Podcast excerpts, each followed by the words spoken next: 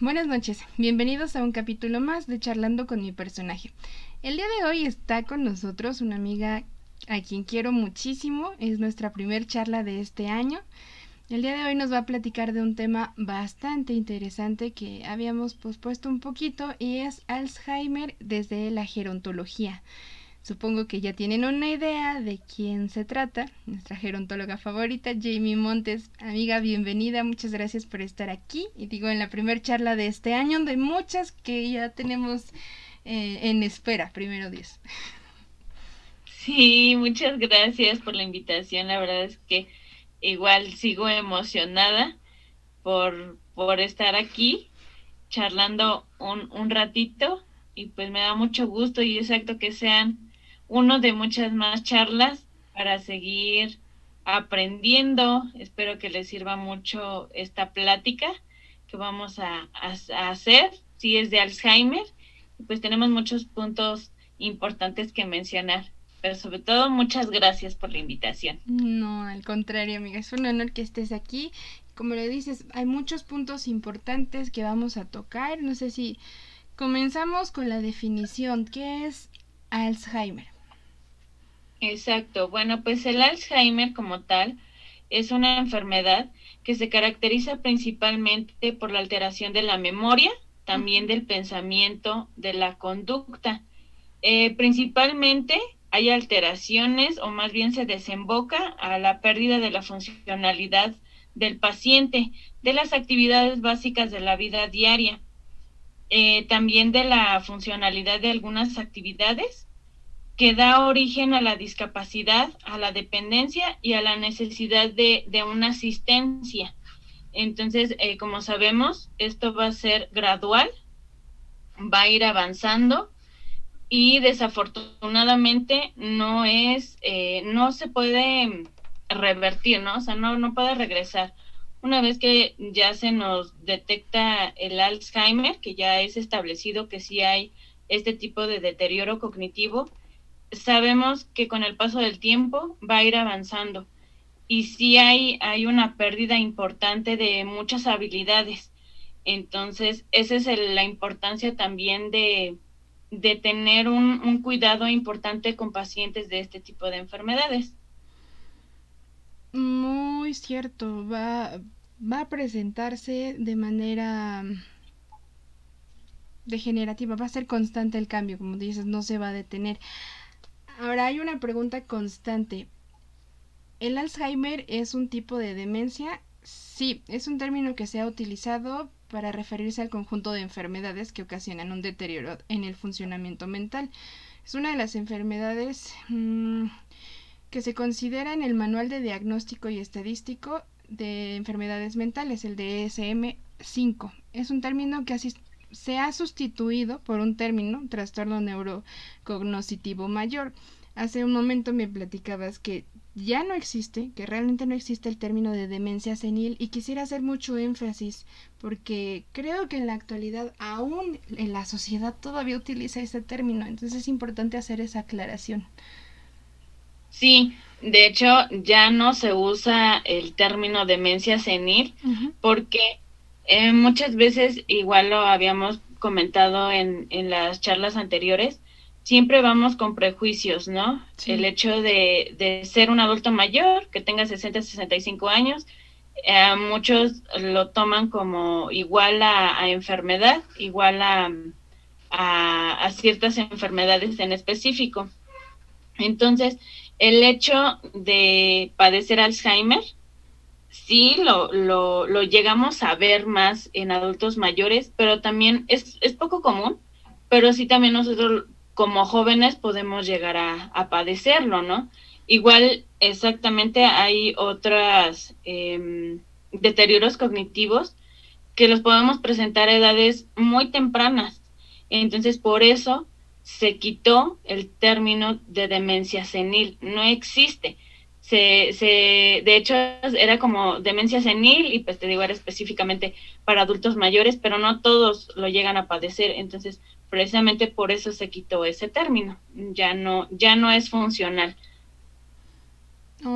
También eh, creo que se utilizaba como una estigmatización negativa, ¿no? Que ya solamente se presenta con...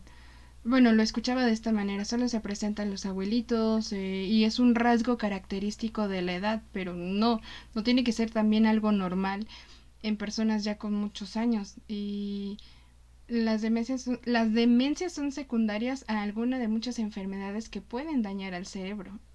Entonces estar atentos a los cambios que se presentan independientemente de la edad. Hacíamos mucho énfasis en otros episodios que no necesariamente te nos vamos a esperar hasta tener, no sé, 40, 50 años para comenzar a cuidarnos. Exacto. Y de hecho, eh, uno de, la, de los puntos importantes a tratar, pues es que realicemos eh, la estimulación cognitiva de hecho es importante que lo realicemos desde siempre. Eh, lo comentábamos en los anteriores episodios, que siempre debemos de cuidar de nuestra salud mental también. Ahí entra todo esto. Entonces, no por tener, exacto, 40 años y decir, pues estoy bien, no pasa nada, y seguimos prolongando lo que debemos de tomar desde ya. Entonces, por eso es importante también Em, actualmente también se ocupa mucho el viejismo. Este es como un tipo de discriminación en el que nosotros decimos el adulto mayor este llega enfermo, le ya le, ya no le funciona la memoria, ya no camina, ya no puede, ya no hace. Ese es un tipo de viejismo y también nosotros cuando mencionamos este ya estoy viejito y por eso ya no me acuerdo o este ya estoy viejito y por eso me duelen las rodillas. Ya estoy viejito y por eso ya no aprendo. Entonces, todo, todos, todas estas em, comentarios son un tipo de viejismo, porque estamos discriminando y estamos diciendo que por edad no podemos o no sabemos cuando es todo lo contrario, ¿no? Exactamente. Aparte que estamos programando nuestro cerebro, ¿no? Eh, decía en un texto hace bastante y se me quedó muy, muy grabado. El cerebro no sabe que estás bromeando. O sea, tú, tú lo puedes tomar como una broma, pero tuviste la idea y se te queda. Entonces es, es como hacerle una programación que ya estás decretando y no lo estoy diciendo desde la ley de la atracción u otras cosas. No, de verdad le estás dando de alguna manera la orden al cerebro que va a llegar en determinada edad o que ya estás presentando un deterioro en tus capacidades. Te lo vas a creer tanto y es cuando comienzan las limitaciones también. No es que estemos siendo muy positivas y que digas que a los 90 años vas a correr como cuando tenías 15, no, pero sí también confiar en las capacidades que, que aún se tienen y dejar esas expresiones, ¿no? Que decíamos también en el eh, de nuestras anécdotas con, con los pensionados, cómo nos cambió la perspectiva porque tenían, bueno, digo porque ya no convivimos con ellos, tienen más energía que, que nosotros a nuestros veintitantos. Sí, es, sorprendente y, cambiar la perspectiva, ¿no? Así es, exacto. Es, sí, claro. Digo, sabemos que vamos a tener eh, algunos... Mm, vamos, vamos a ir bajando también las capacidades, pero pues también no, no por eso vamos a decir, pues ya no puedo, ya no hago y mejor me quedo así, ¿no? Entonces, si hay alteraciones, claro que sí, con el paso del tiempo, pero no por eso es limitarnos a ya no intentar, a ya no hacer. Y es ahí donde también se presentan pues muchos factores que nos van a determinar si en algún futuro nosotros vamos a padecer algún tipo de estas enfermedades, como son eh, principalmente los deterioros cognitivos o las alteraciones cognitivas. Entonces, bueno, también quería mencionar algunos de los síntomas muy generales eh, que pueden llegar a padecer las personas o que pueden llegar a presentar las personas con, con Alzheimer. Eh, tiene distintos síntomas, eh, pero principalmente se inicia por lo general con alteraciones de la memoria, después con alteraciones del lenguaje, también con alteraciones visoespaciales y de las funciones ejecutivas. Estas alteraciones se presentan de diferente grado de dificultad. Obviamente no todas somos iguales. Hay algunos que vamos a presentar primero alteraciones del lenguaje, o se van a presentar de diferente manera. Y esto va a ser dependiendo a la etapa al que se encuentre el paciente. En cuanto a la, en la enfermedad de Alzheimer, ya cuando tienes algún deterioro importante, en este caso sería en el leve, vamos a ver que las personas presentan eh, una afectación en la memoria reciente. No van a recordar eh, realmente la fecha, este, no van a recordar qué hicieron ayer o hace tres días. También van a tener, mm, lo que sí van a tener muy fresco o muy, muy presente va a ser la memoria autobiográfica o de eventos pasados. La orientación se va a ver afectada en tiempo y lugar. Eh, van a presentar afectaciones visoespaciales.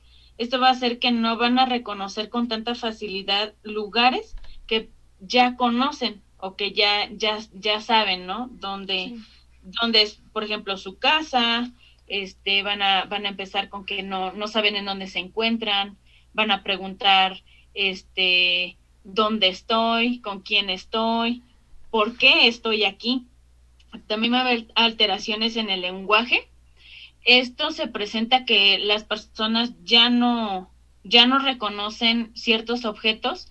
En ocasiones van a saber cómo se llama, pero no van a saber para qué se utiliza.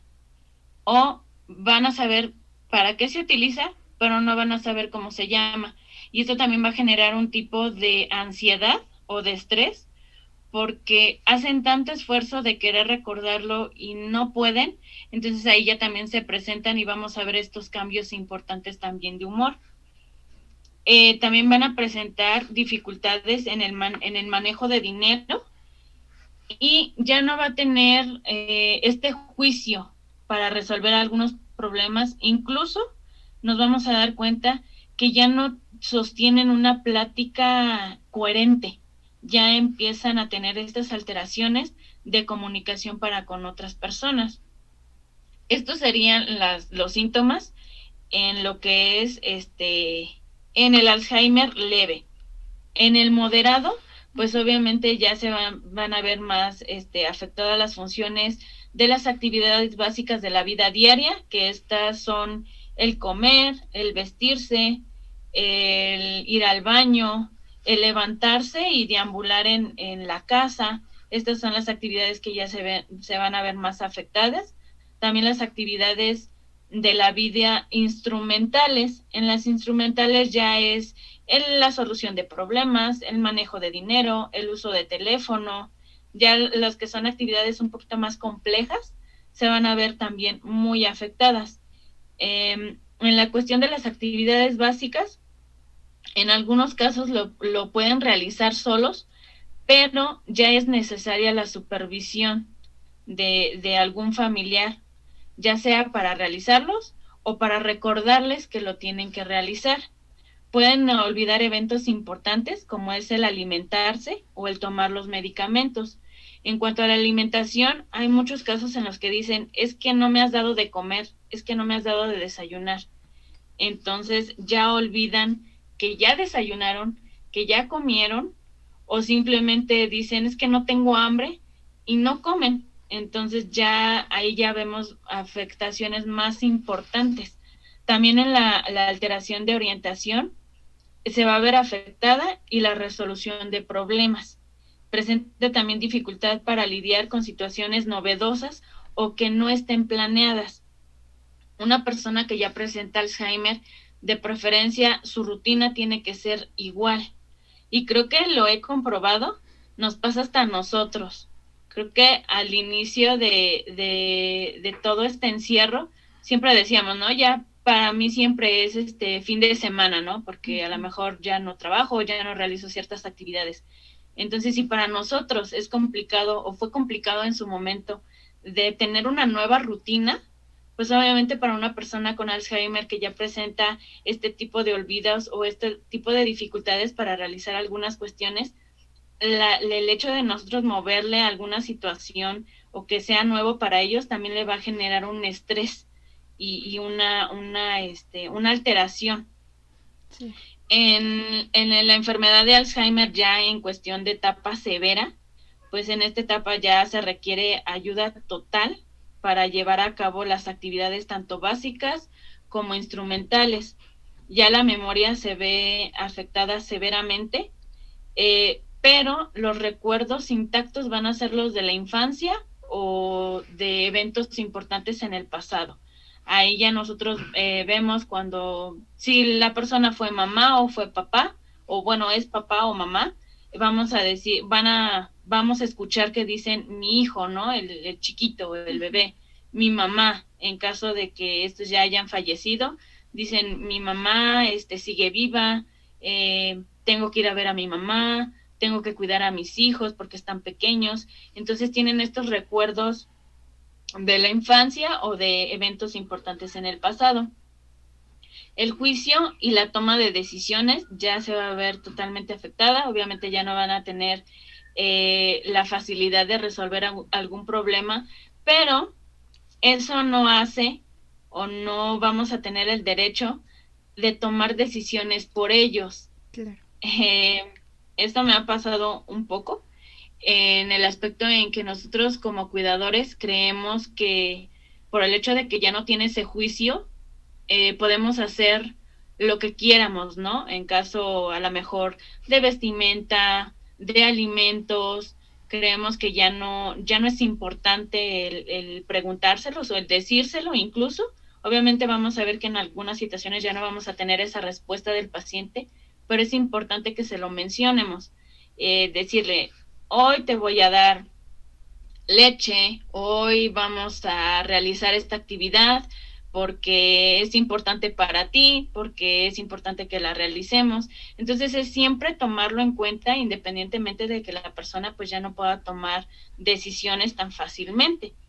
También vamos a ver que va a tener afectado el lenguaje ya no hablan. La mayoría de los pacientes ya en esta etapa ya no hablan y si llegan a, hablar en ocasiones, pues obviamente también su, ya no hay coherencia, ya no existe esa coherencia en, en, en, entablar una comunicación.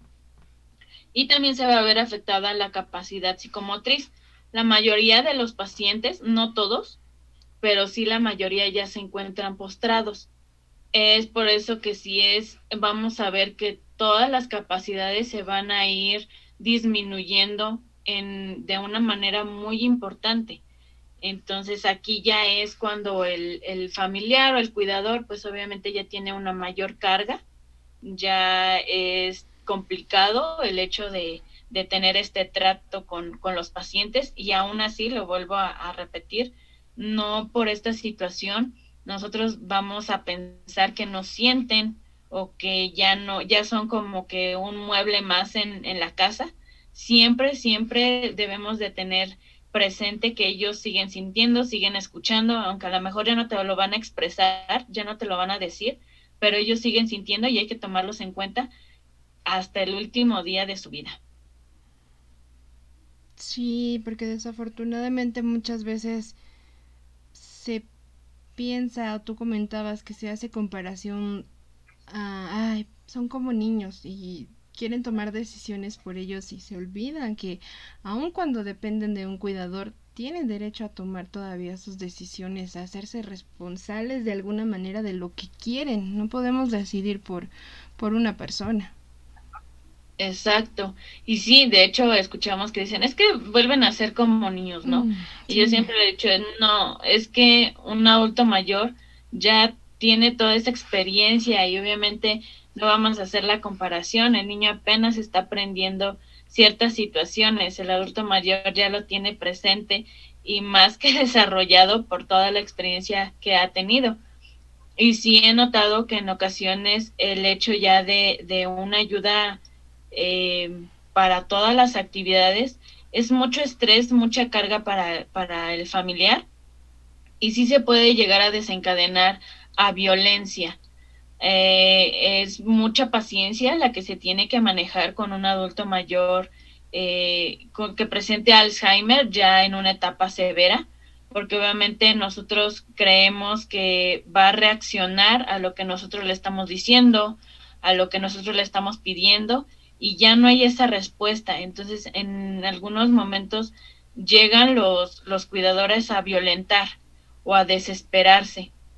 Entonces es importante que si eh, hay personas, por ejemplo, que nos están escuchando, pues sí acercarse con, con, con, un, con un psicólogo, un gerontólogo, para evitar todo este tipo de cuestiones, es importante que nosotros como gerontólogos orientemos al familiar del cómo puede sobrellevar también esta situación de carga, que no es fácil, eh, lo sabemos, puesto que eh, todo este proceso de cambios, todo este proceso de disminuciones es complicado, entonces obviamente también es, es natural que sientan sobrecarga y de cierta manera que tengan todos estos sentimientos encontrados, pero también hay solución. Es importante que también el cuidador cuide de su salud. Es importante que el cuidador también tome en cuenta que se siente fatigado, que se siente cansado y que hay soluciones para ir llevando o disminuyendo toda esta carga emocional y física que, puede llegar a, a padecer. Claro, qué complicado, ¿no crees? Porque considero que desde el diagnóstico es un impacto, tanto para la persona que es diagnosticada como para los familiares. Entonces, el círculo primario, quien está más en contacto con la persona que tiene el diagnóstico, deben de estar muy informados y buscar ese apoyo mm, en, eh, en un profesional de la salud, como les has mencionado, psicólogo, gerontólogo, y lo que se necesite para el diagnóstico sin dejarse a un lado como cuidadores. Porque decíamos ahorita el término, la palabra carga, pero no desde un fastidio, sino que realmente la vida de la persona con el diagnóstico depende de ese cuidador y ese cuidador a veces deja su vida personal todo por, por estar con la persona y pues, pues también deberían de, de tener esa atención a sí mismos, no desgastarse, no desvelarse en medida de lo posible para también ser un buen apoyo eh, con, su familiar.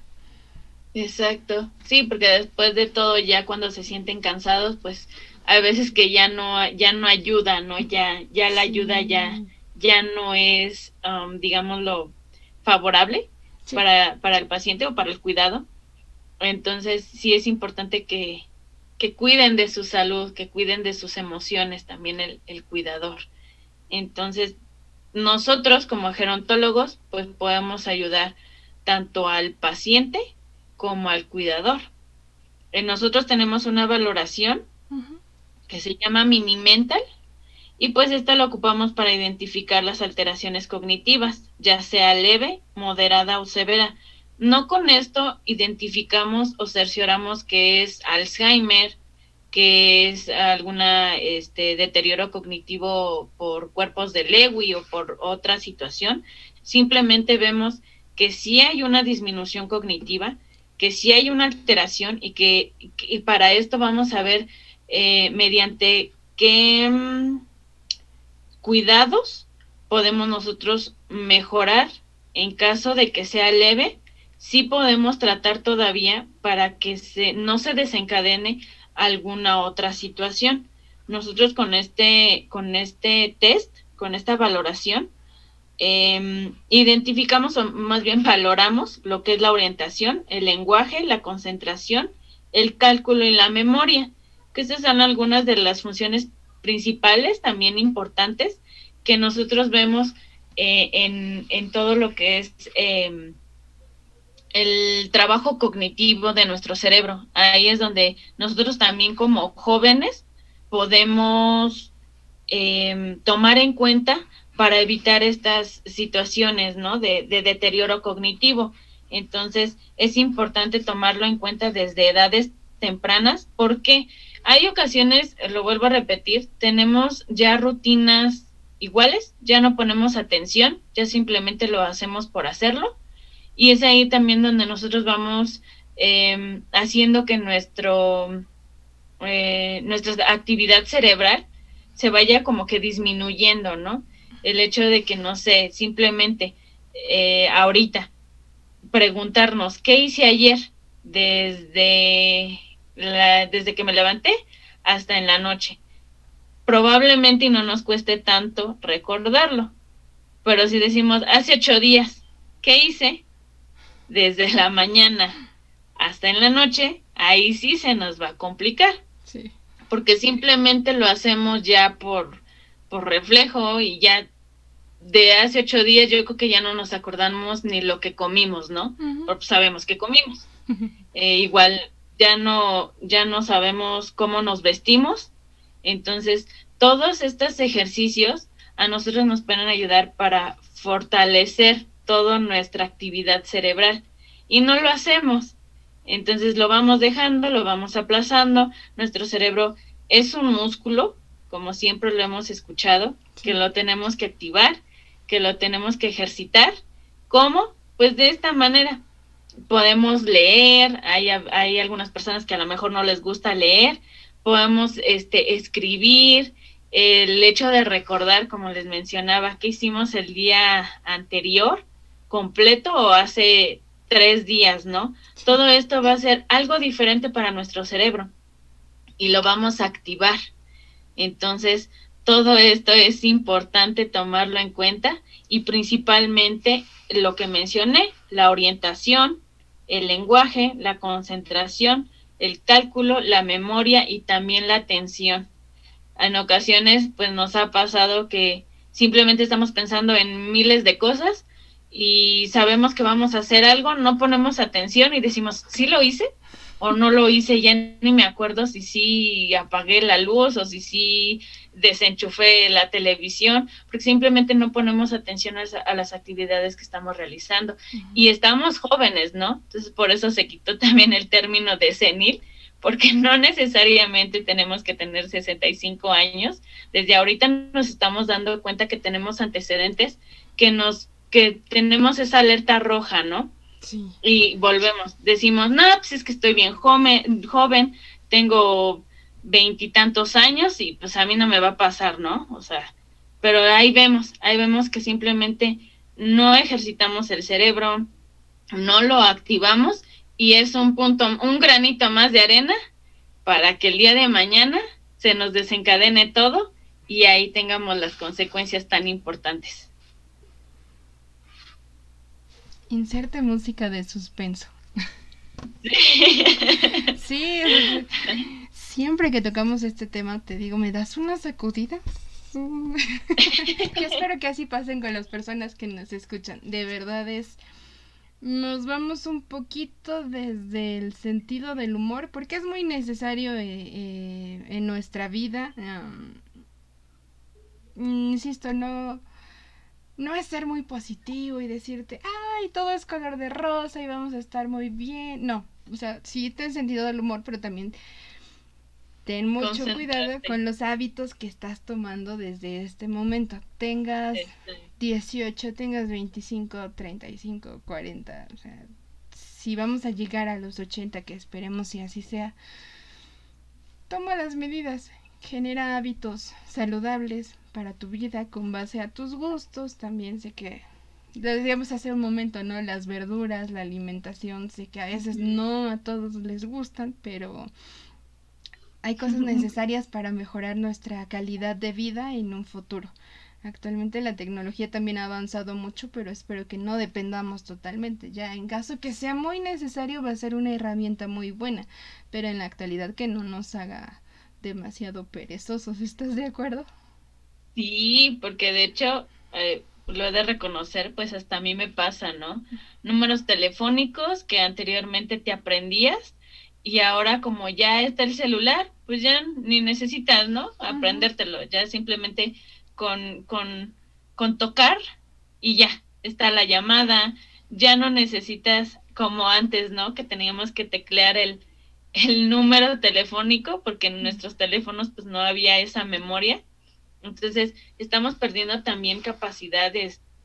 Y sí, también la tecnología, el hecho también de la alimentación. Si nosotros consumimos alimentos eh, chatarra, alimentos procesados, esto va a hacer que se generen mayor em, agentes oxidativos. Entonces, es también ahí la importancia de, alimentarte bien, porque si no, los radicales libres pues son los que también nos, nos avanzan el hecho de, de que cada vez vayamos envejeciendo más rápido. Entonces, pues algunas de las recomendaciones para evitar el padecimiento de Alzheimer o de algún deterioro cognitivo importante, pues principalmente son los chequeos generales médicos, ¿no? No tenemos esa cultura de estarnos checando, de saber cómo está nuestra salud realmente. A veces decimos, pues es que no me siento mal. Entonces, como no me siento mal, pues todo está bien, no tengo nada. Es importante realizar, realizarnos estos chequeos médicos, pues para cerciorarnos realmente que estemos bien en cuanto a nuestra salud es importante también mantener nuestra salud mental, es cierto. El hecho de que nosotros siempre vivamos bajo estrés, pues eso también nos, nos, nos genera una reacción de muchas cosas en nuestro cuerpo que a lo largo del tiempo pues también vamos, vamos a ver afectados en cuanto al Alzheimer, entonces, o de algún, algún deterioro cognitivo. Lo vuelvo a repetir, una buena alimentación, una buena hidratación también para, para esta oxigenación en el cerebro, dormir lo suficiente. Muy bien, por tu agüita, muy bien. sí, está perfecto.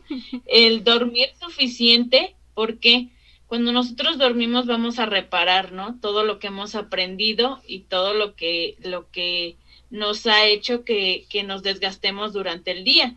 Si nosotros no tenemos un sueño reparador, pues lo único que vamos a generar es que también tengamos más radicales libres, más oxidación en todas nuestras células. Entonces, vamos, y no sé si les ha pasado, nos despertamos y nos sentimos cansados, nos sentimos enojados, eh, nos sentimos sin energía.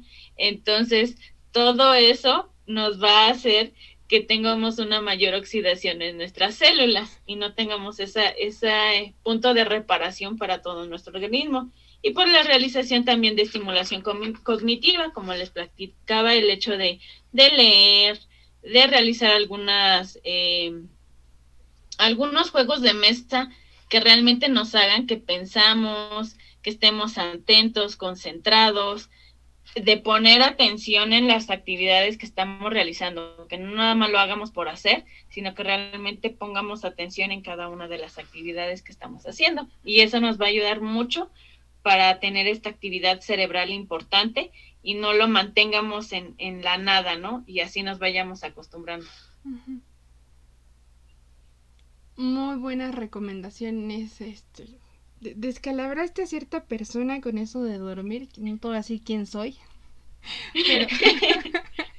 sí, pero es muy cierto, sí causa un impacto el no descansar bien, que, que desafortunadamente a largo plazo puede generar grandes este modificaciones a nivel neurológico que no van a ser de mucha ayuda. Entonces sí es tener eso muy presente y prometo crear ese hábito también. Hoy me comprometo aquí con, la audiencia, contigo, conmigo sobre todo, porque es muy cierto, amiga. Así que muchas gracias por las recomendaciones. Es creo que llega un momento en que cuando lo escuchas sí te mueve, pero eh, de verdad los invitamos a generar esos cambios a tal vez ahorita lo de los chequeos no por la situación que estamos pasando, no como antes, si no sientes síntomas, no te presentes en un doctor, en un hospital en estos momentos. Hay que mantenernos en, en casita, en, lo, en medida de lo posible. Si sientes cualquier síntoma, claro, acudir y buscar ayuda de un profesional siempre. Sé que hay muchas recetas que están diciendo que tienen la cura contra el COVID, pero no, hay muchas recetas naturales para subir las defensas, para el cuidado, que tiene que ver con una dieta equilibrada me lo platicabas hace un rato, pero también tener esa parte con un experto en cuestiones de salud. No sé si tengas algún tema más que quisieras comentar, amigo. Eh, bueno, pues también en cuestión esto del, del dormir, eh, los pacientes o las personas que ya padecen Alzheimer no duermen, mm. siempre quieren andar deambulando. Esto es precisamente porque ya no tienen eh, la, la, de recuperar todo lo que han aprendido durante el día. Entonces ahí es donde vemos también afectado la alteración del sueño. Es por eso importante que nosotros exactamente duermamos lo, lo suficiente, pues para tener esa recuperación, ¿no? De todo lo que hemos aprendido. Y bueno, también quisiera eh, mencionar qué podemos hacer si tenemos algún paciente con Alzheimer en casa, ¿no? Y más ahorita, eh, con, todo, con todo esto de, del encierro, pues es un poquito complicado. Anteriormente eh, se recomendaba los paseos al aire libre o pláticas, reuniones con otros pacientes con Alzheimer. Ahora ya no se puede hacer esto por la misma situación y es una alteración también para el paciente, pero existen otras, otras alternativas. Principalmente, sí es importante que lleve el, el, caso también un geriatra, esto por la medicación, es importante los medicamentos. Eh, y una vez ya tener esta valoración de los medicamentos, pues ir con un, gerontólogo para que nosotros podamos determinar qué intervenciones son las mejores eh, para este paciente. En todas las etapas es importante ya tener una rutina como tal para el paciente y no hacer modificaciones de las actividades, porque como lo mencionado, mencionaba, esto va a hacer eh, que se genere un estrés y va a ser mayor confusión para el paciente. Y siempre tenemos que tomar en cuenta los gustos del paciente para que todas las actividades eh, las pueda realizar sin, sin ningún problema. En lo que es ya en la etapa leve del Alzheimer, pues se recomienda la estimulación cognitiva, la lectura de periódicos o de revistas, las habilidades sociales. No necesariamente tenemos que salir con la vecina o con otra, con otra eh, tipo de personas, simplemente con las personas que viven en casa. Es importante eh, la, el contacto esto le va a ayudar mucho a, subir eh, sus estados de ánimo y vamos a ver también muchas mejoras. Las micciones prolongadas, ya el hecho de ir al baño también va a ser un, problema, por así decirlo, porque pues obviamente ya no va a haber esta ya, no va a haber esta micción en como nosotros, ¿no? Que a lo mejor queremos ir al baño y pues nos vamos, ¿no?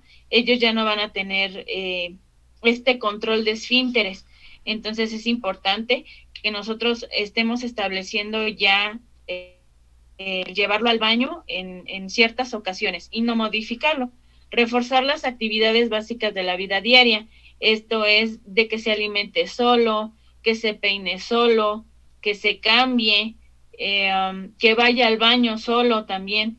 Entonces, reforzar estas actividades que sabemos que con el paso del tiempo y que con la enfermedad que va a ir progresivamente, esas actividades se van a perder, pero no las vamos a quitar eh, desde el inicio, ¿no? O sea, si decimos, híjole, sí, ya mi familiar tiene Alzheimer, entonces ya no lo dejo que se cambie, ya no lo dejo que se lave los dientes, no, es eh, quitar actividades sí, pero conforme vayan disminuyendo sus capacidades. La gimnasia cerebral también en esta etapa es muy importante, el ejercicio físico, la ludoterapia y la adaptación del entorno, en este caso la casa. En ocasiones tenemos las alfombras, los cables, los muebles. Las personas con, con este tipo de cuestiones, como les mencionaba, si no tienen una rutina establecida, van a querer andar deambulando durante, todo durante todo el día en la casa. Entonces, puede haber accidentes en el, en el baño, en la sala, con las alfombras, los cables, los muebles, y puede haber otras complicaciones. En este caso puede ser fracturas de algunos miembros de ya sea cadera, pies, manos. Entonces, sí es importante readaptar su entorno. En la, en la cuestión ya moderada, con Alzheimer ya en etapas moderadas, el entrenamiento de actividades básicas de la vida diaria en el entrenamiento ahí se les menciona, este es el peine y con este te, te vas a peinar tu cabello o te vas a peinar. Y se les muestra cómo. Hay veces se les hace ejercicios de espejo en donde tú te pones enfrente del, del paciente y, y, vas a hacer la, el, el cómo te tienes que peinar, ¿no? Entonces el paciente al verlo lo recuerda y también hace lo mismo. Eh, las micciones este, programadas, igual, ya se establece un horario. El entrenamiento de memoria, esto ya es en base a sus capacidades. En ocasiones también ya se les olvida, por ejemplo, el escribir. Ahí ya en esta etapa se les puede colocar un lápiz, una hoja y se les puede decir, escribe tu nombre. Si ya el paciente no puede escribir su nombre, pero sí hace rayones, dejarlo que lo haga. Esto también nos va a ayudar mucho como sabemos, es un movimiento fino, nos va a ayudar para que él pueda llevar la, la, cuchara a la boca. Entonces, a lo mejor y no supo escribir, pero es un movimiento que nos va a ayudar en otras actividades. Eh, la ludoterapia, igual, actividades, este, juegos de mesa, pero a su grado y tener paciencia. Si ya el paciente no sabe lanzar el dado o no sabe contar los números, tener la paciencia para seguir realizando estas actividades, aunque no lo haga al 100%. Los ejercicios para psicomotricidad, la pinza fina, la pinza gruesa, el hecho de caminar, no dejarlo, este, que ya no, ya no realice estas actividades, es seguir este, animándolo, ¿no? A que haga a, su grado de, de, de, habilidad, pero hacerlo. La reminiscencia. La reminiscencia es principalmente el recordar. Se puede tener ahí su álbum de fotografías y preguntarle quién es, cómo se llama, qué es de ti, dónde estabas. E, ese tipo de, de ejercicio les va a ayudar mucho y el entrenamiento de la marcha, el caminar, no dejar que sean sedentarios porque esto también nos va a afectar mucho con el paso del tiempo. Y ya cuando tenemos una etapa severa, ya es la ayuda de, de las actividades básicas de la vida diaria. Igual, si, si puede comer solo, pues seguirlo haciendo, pero si ya no se puede vestir solo, pues ayudarle. La estimulación pasiva, los ejercicios sensoriales, es muy importante la movilización continua y pasiva. Aquí ya si lo puede realizar el paciente solo eh, haciendo la actividad del espejo o nosotros ya vamos a empezar con ayudarle a moverle las piernas, la cabeza, los brazos, los horarios fijos para la micción, los seguimos realizando, ejercicios de respiración y el control postural. Todos estos eh, ejercicios son en base a cada una de las etapas sin olvidar que todo esto va a ser pérdidas graduales, progresivas, y que tenemos que tener la paciencia. En ocasiones el paciente va a empezar a realizar la actividad y se va a distraer y ya no lo va a querer realizar porque se distrajo con otra cosa. Es volver a, orientarlo y a decirle qué estamos haciendo, por qué lo estamos haciendo y vamos a, a tener una, una mejora, ¿no? siempre, siempre lo tenemos que tomar en cuenta. Así tenga ya la etapa que tenga de Alzheimer, siempre va a ser una persona que siente, que escucha, que a lo mejor sí no te va a decir lo que está sintiendo en ese momento, no te lo va a expresar, pero él sabe que le está pasando, él sabe que, que hay algo que, que ya no está bien con él y precisamente por eso también se generan estos cambios de humor. Va a haber días en el que el paciente va a estar bien, va a haber otros días que el paciente va a estar mal, eh, anímicamente hablando, pero no por eso nos vamos a desesperar y vamos a tomar decisiones que pues obviamente van a ser perjudiciales para el paciente. igual si el cuidador primario ya se siente muy cansado, muy fatigado, es importante que, que vaya con, con profesionales para que le puedan ayudar y realmente de esta ayuda de calidad muy importante lo que mencionas, tener mucha paciencia y crearles esa rutina, porque no es algo que, que sea voluntaria las conductas que van a ir presentando. Recordemos que es neurodegenerativo, o sea, no tienen el control, la decisión es nula en cuanto a sus acciones y palabras. Así es. Entonces, sí, es, yo siento que también es difícil, ¿no? El hecho de decir, eh, familiar, paciencia, ¿no? Sé que se dice muy fácil, pero sí se puede, sí se puede lograr y más con ayuda del gerontólogo, yo vuelvo a lo mismo, o sea, el hecho de que nosotros podamos apoyar realmente eh, en, en, en todo, pues también podemos disminuir este, este, estrés, en el, este estrés en el cuidador y va a haber una, una respuesta favorable y van a poder sobrellevar la situación. El hecho también de que estén orientados sobre lo que es normal, sobre las actitudes del paciente, también eso va a hacer que sea más llevadera la situación. Exactamente, estar muy informados, estar en constante comunicación con el experto, con la persona con la que han tenido el diagnóstico y pues yo sé, tú lo mencionabas hace un momento, sonará muy sencillo, pero no lo es, va a ser un proceso muy complicado para cualquier persona, eh, insisto, tanto quien tiene el diagnóstico como, como los familiares, ese círculo de apoyo, pero realmente generar un círculo de apoyo fuerte, tener comunicación entre las personas, si nada más es una persona, buscar su apoyo también, alguien con quien desahogarse, alguien con quien realizar actividades, no dejarse de lado, poner mucha atención porque desafortunadamente quienes son cuidadores primarios de, pueden generar también depresión, ansiedad o algunas otras cuestiones que van a afectar demasiado su salud. Entonces, buscar un círculo de apoyo que sea claro y constante, o sea, que de verdad cumpla con ese objetivo, ser, de apoyo. Entonces, es muy, muy importante, muy interesante lo que nos has compartido. De igual manera, recordarles que tenemos la página de Kuxtaltog y en Psicología y Letras vamos a estar compartiendo infografías y mucha información acerca de este tema.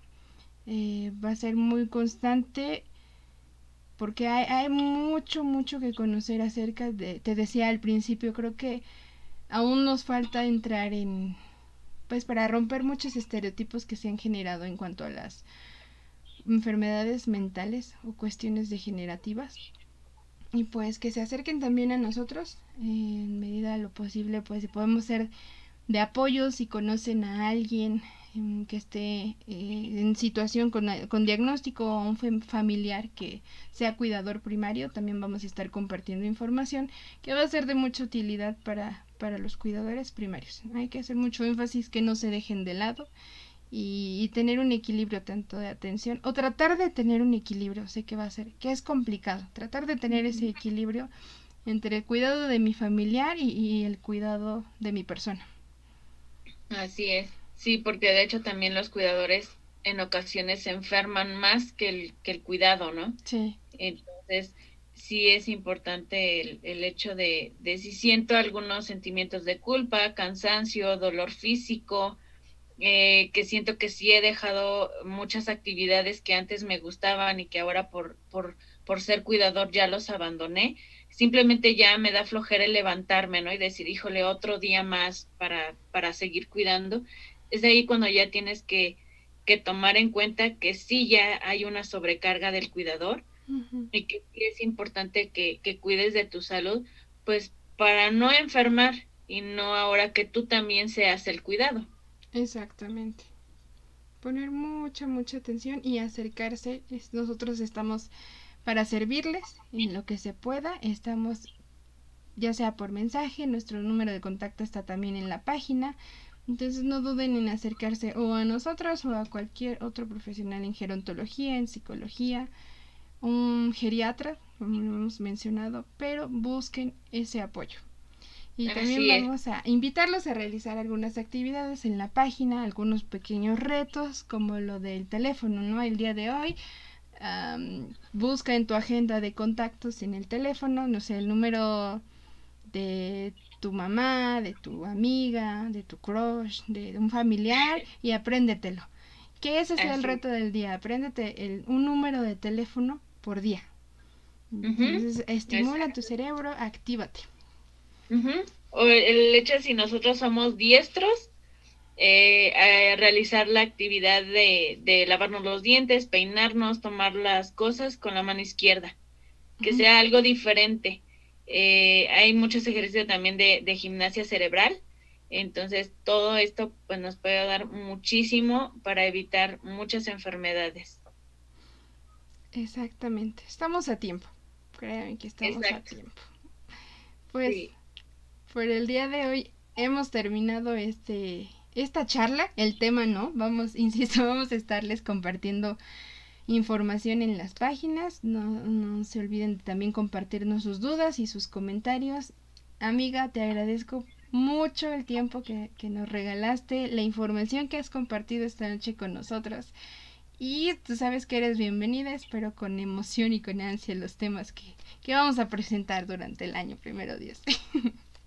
Sí, claro que sí, yo también vuelvo, estoy muy emocionada por regresar y claro que sí, vamos a, tener otros temas más interesantes y que sean de utilidad y que realmente nos ayude a, a, mejorar nuestra calidad de vida.